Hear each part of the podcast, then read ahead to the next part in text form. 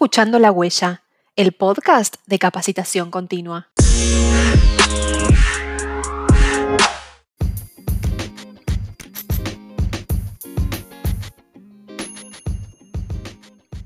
Les doy la bienvenida al episodio 21 de La Huella. Soy Ana Laura y en esta oportunidad quiero invitarte a que conozcas más acerca del nuevo rol que tienen que desempeñar las áreas de recursos humanos en los procesos de digitalización de las empresas. Sabemos que la digitalización es un hecho, que implica un cambio de mindset, es decir, de mentalidad, en todas las áreas, por lo que recursos humanos no resulta ajeno. ¿Qué transformaciones surgen para la gestión de las personas?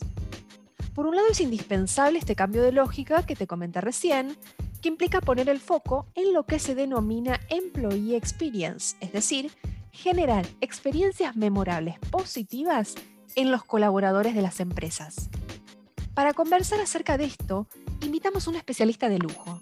Ella es Paula Molinari, quien nos explicó qué significa el Employee Experience, qué competencias deben asumir los equipos de recursos humanos, qué rol se espera de los líderes en estos contextos, entre otras nociones fundamentales para transitar con éxito el proceso de digitalización. Bueno, hoy tenemos el gusto de que nos acompañe en la huella Paula Molinari.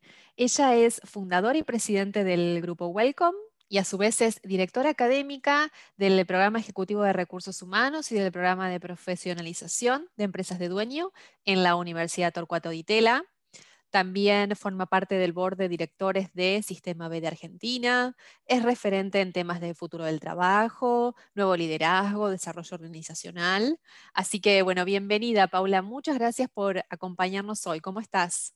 Bien, todo muy bien. Gracias, Ana, por la invitación. ¿eh? Un lujo. No, por favor. Eh, la propuesta para hoy, bueno, es pensar un poco cómo impacta eh, la transformación digital, particularmente en los sectores de recursos humanos.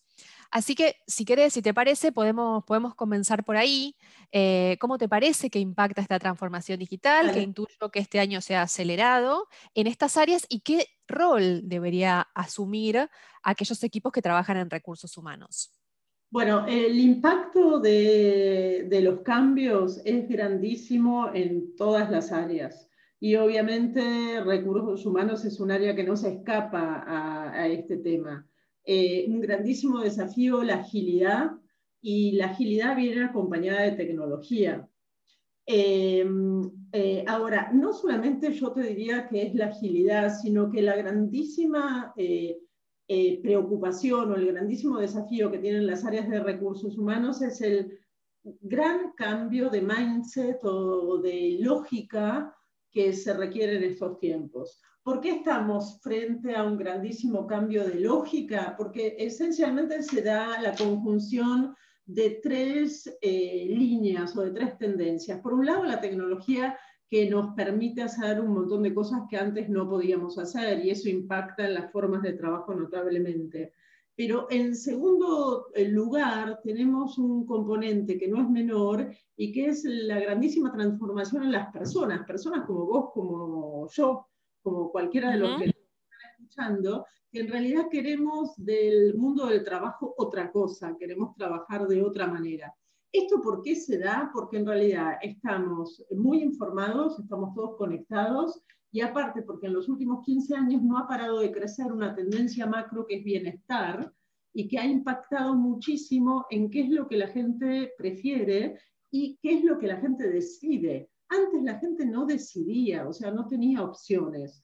Es la primera vez en la historia de la humanidad donde la gente decide. Por lo tanto, Primera gran dimensión, la tecnología. Segunda gran dimensión, los cambios en las personas. Y tercera gran dimensión, el mundo interconectado, eh, que eh, te traen cosas buenísimas como estar al tanto de qué investigaciones están haciendo ahora en este mismo momento en Australia, pero al mismo tiempo te trae la pandemia, digamos. Eh, y eso es algo que no se va a poder evitar porque no, no, no nos vamos a desconectar.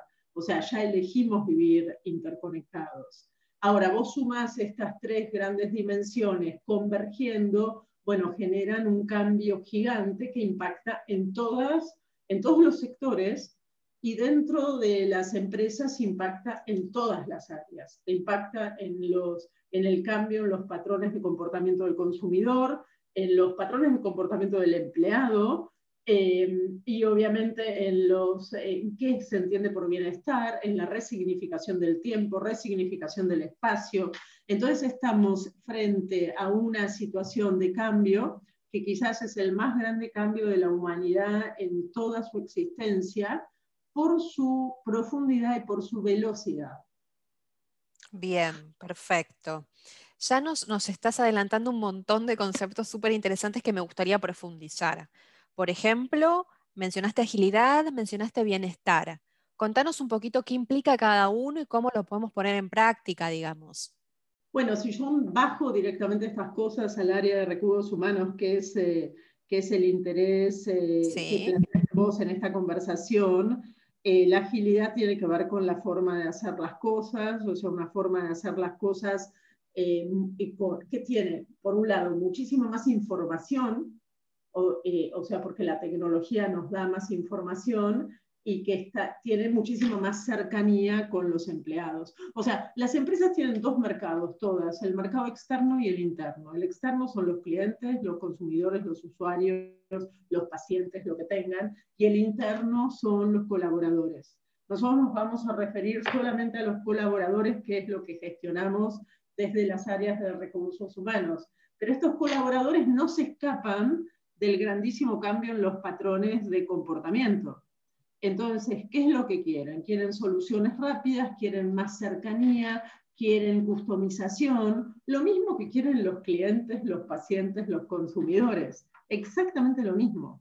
Entonces, esto hace que se tengan que incorporar, se tengan que repensar los procesos en las áreas de recursos humanos, se tengan que incorporar partners de tecnología que te permiten eh, manejar las cosas con muchísima más data y muchísima más velocidad eh, y eh, resignificar muchísimas cosas como qué es el compromiso, qué es, qué es el desempeño, qué esperamos del desempeño, qué esperamos de la gente, cómo nos acercamos a la gente. O sea, en este momento de cambio tan gigante, la verdad es que todos los temas clave, los hot topics, como se les dice, tienen que ser resignificados.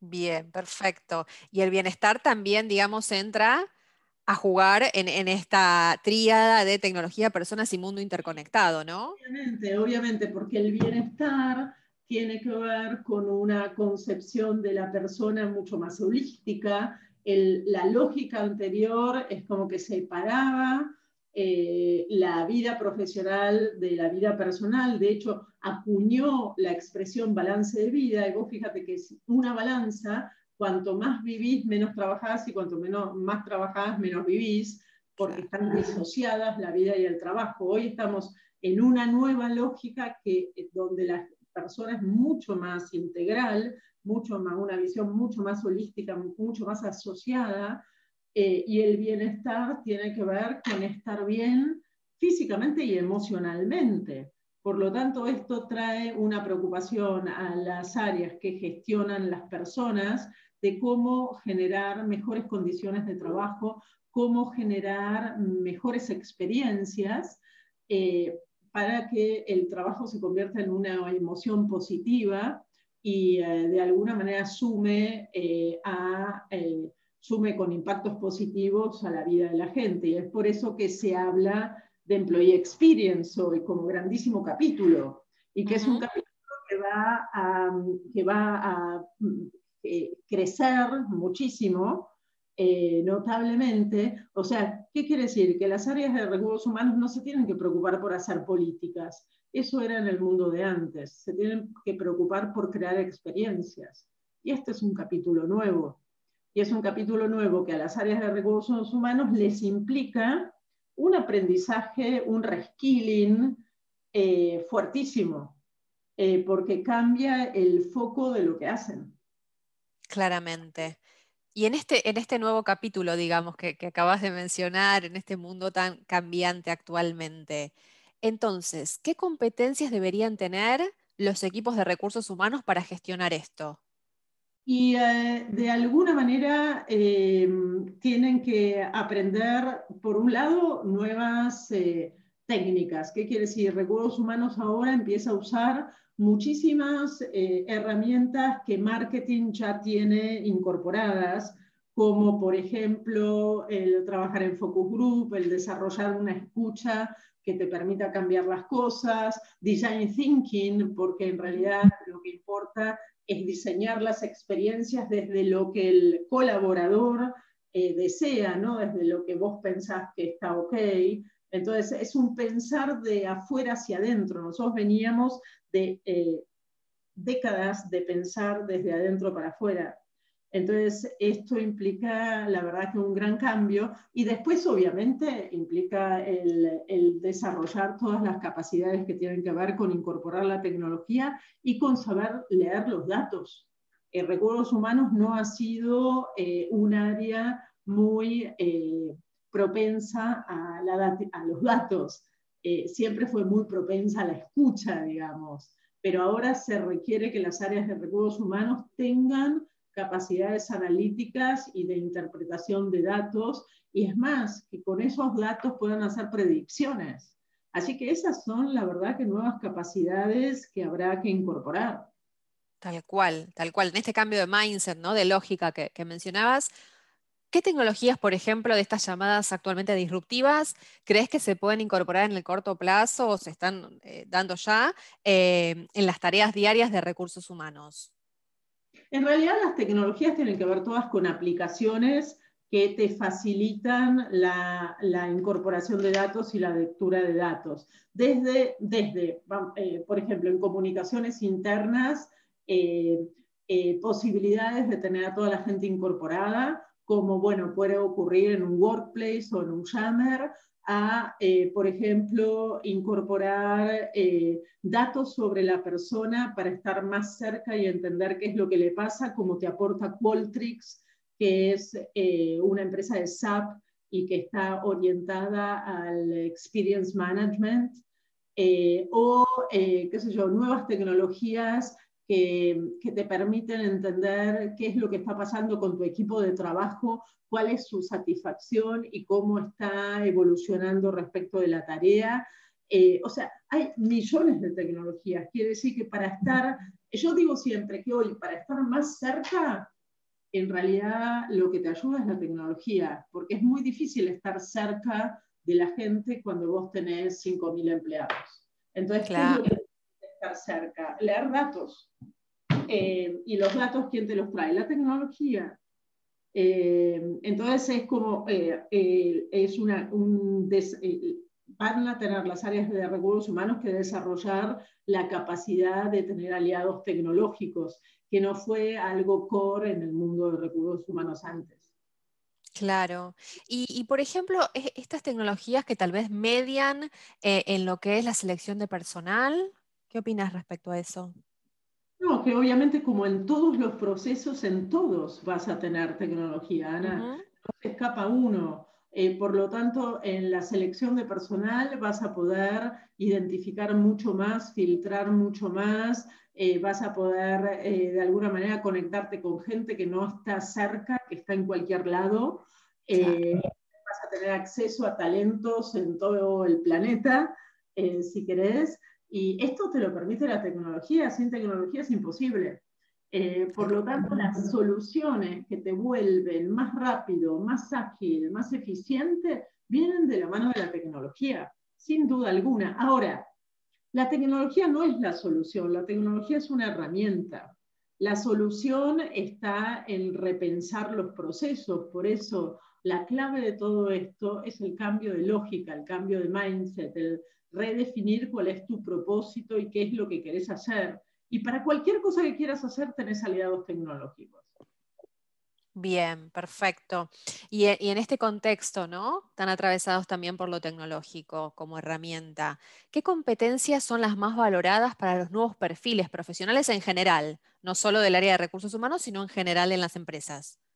Y yo te diría que eh, la autogestión, obviamente, porque cada vez vamos a equipos y a gente que se autogestiona eh, eh, en forma independiente y que puede decidir y que puede actuar bajo un contexto, un marco determinado.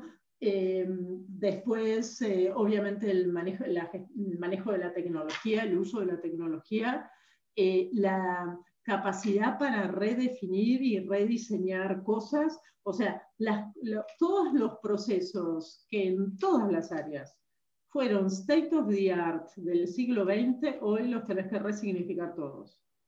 Entonces, esta capacidad de rediseño es fundamental. Y después también lo que necesitamos es en el nuevo mundo y en un mundo de tantísima incertidumbre, se modifica totalmente el concepto de lo que es liderazgo. Liderazgo no es más la persona que maneja gente, sino que el líder es el que tiene la capacidad de transformar desde el rincón donde está, desde su baldosa. Entonces, esta capacidad de transformación que es tan necesaria en todas las organizaciones. Bueno, esa es una capacidad fundamental eh, y que realmente va a diferenciar a las personas que sumen eh, en las empresas en el futuro. Vamos a vivir unos 15 años de transformaciones gigantescas. Qué interesante esto que mencionabas del nuevo rol del líder, cómo debe reconvertirse desde su lugar e ir hacia, hacia la transformación, justamente, ¿no? Es como una doble tarea. Totalmente, totalmente. Entonces, una concepción de liderazgo que cambia y que pone foco en la transformación. Y eso, bueno, implica eh, capacidades nuevas, porque eso implica coraje, implica tolerancia a la incertidumbre, implica gestión de conflictos, porque no hay transformación sin conflictos. Eh, manejo de las resistencias, eh, bueno, es un compendio de capacidades que muchas se inscriben en la inteligencia emocional, más que en capacidades técnicas. Tal cual, tal cual. ¿Y con la dirección de las empresas qué sucede? ¿Qué implicancias podrían tener en este proceso de transformación o deberían tener? Eh, bueno, uno lo que esperaría de la dirección de las empresas es que fueran dirección de empresas transformadoras. Esto no ocurre en muchos casos. A mí me gusta mucho citar a Frederick Laloux, que dice que el nivel de conciencia de una organización nunca supera el nivel de conciencia de su equipo directivo. Y esto es terrible. Esto quiere decir que por más que vos tengas gente brillante y en realidad muy conectada con el futuro en los mandos medios o en los colaboradores, si no tenés un equipo de dirección que es permeable, que está alineado con estos cambios, lo único que vas a generar es frustración en la gente. Eh, claro. Y es una realidad que se vive hoy, pero de forma terrible. Tal cual, tal cual. Y entonces, ¿cuáles serían los desafíos o los retos, si podrías, no sé, mencionar algunos o los más destacados, que las áreas de recursos humanos tienen que asumir?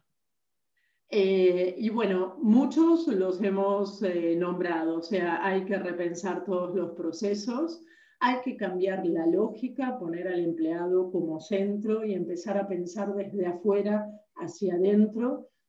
Y eso implica eh, utilizar herramientas nuevas como Design Thinking, por ejemplo, o otras formas de escucha que, te permitan realmente centrarte en el otro.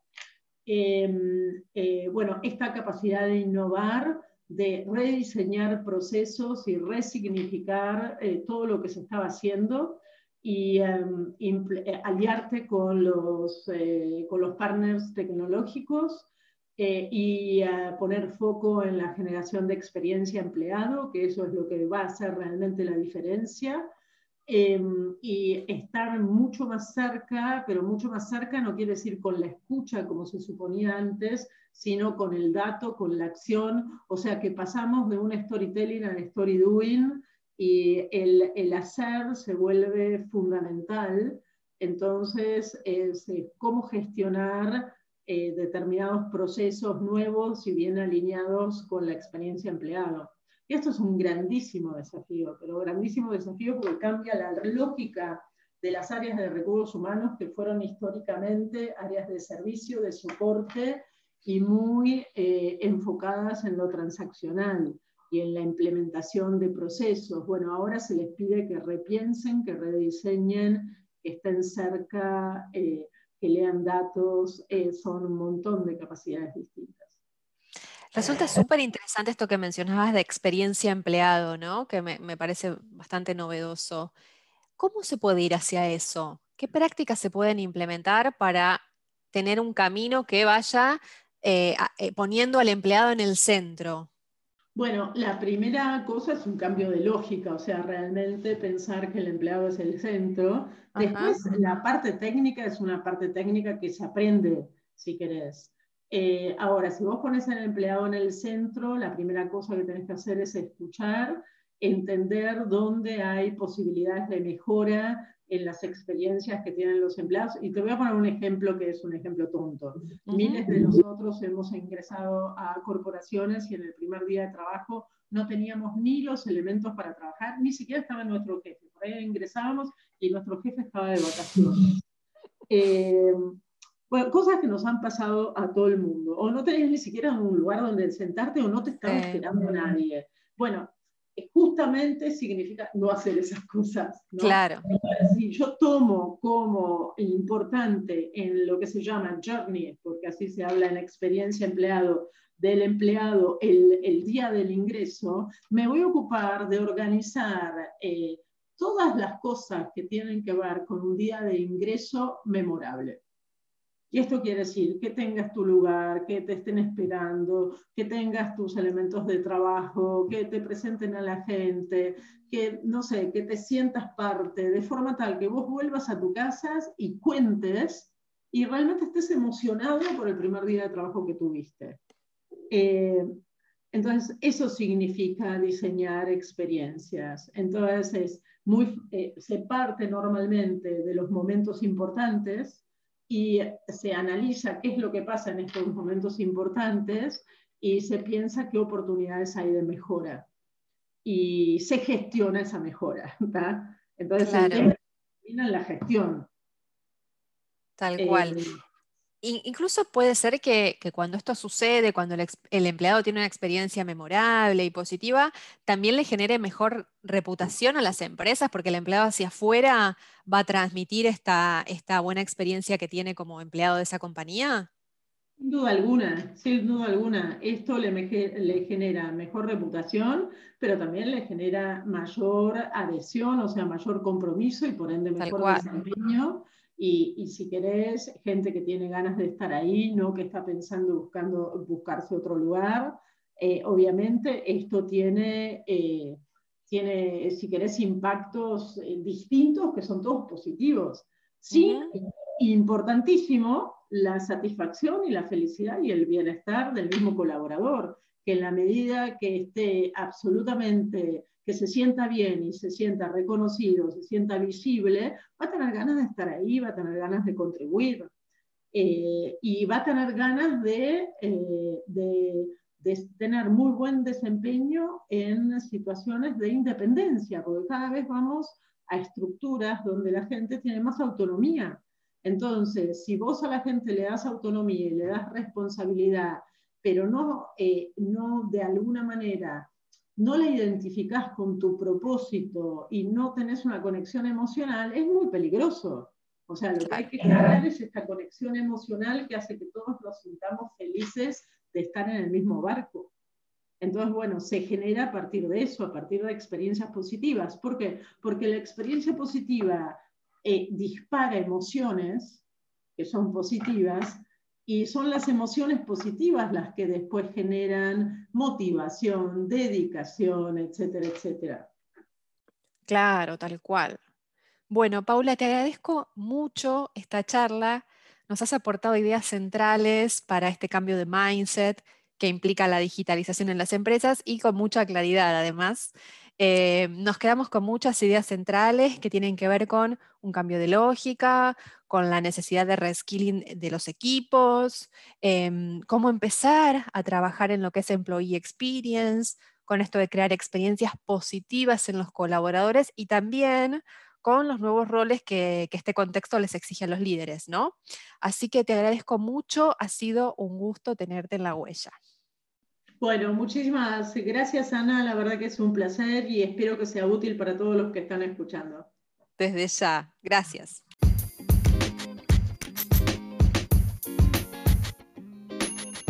Gracias por habernos acompañado en otro episodio de La Huella. Si querés saber más sobre agilidad, liderazgo y otras claves de la digitalización a las que hizo referencia Paula, podés acceder a muchos de nuestros videos on demand que se encuentran disponibles en el canal de YouTube de la Cámara Argentina de Comercio y Servicios. Suscríbete a nuestro canal para estar al tanto con las notificaciones. Hasta el próximo episodio de La Huella.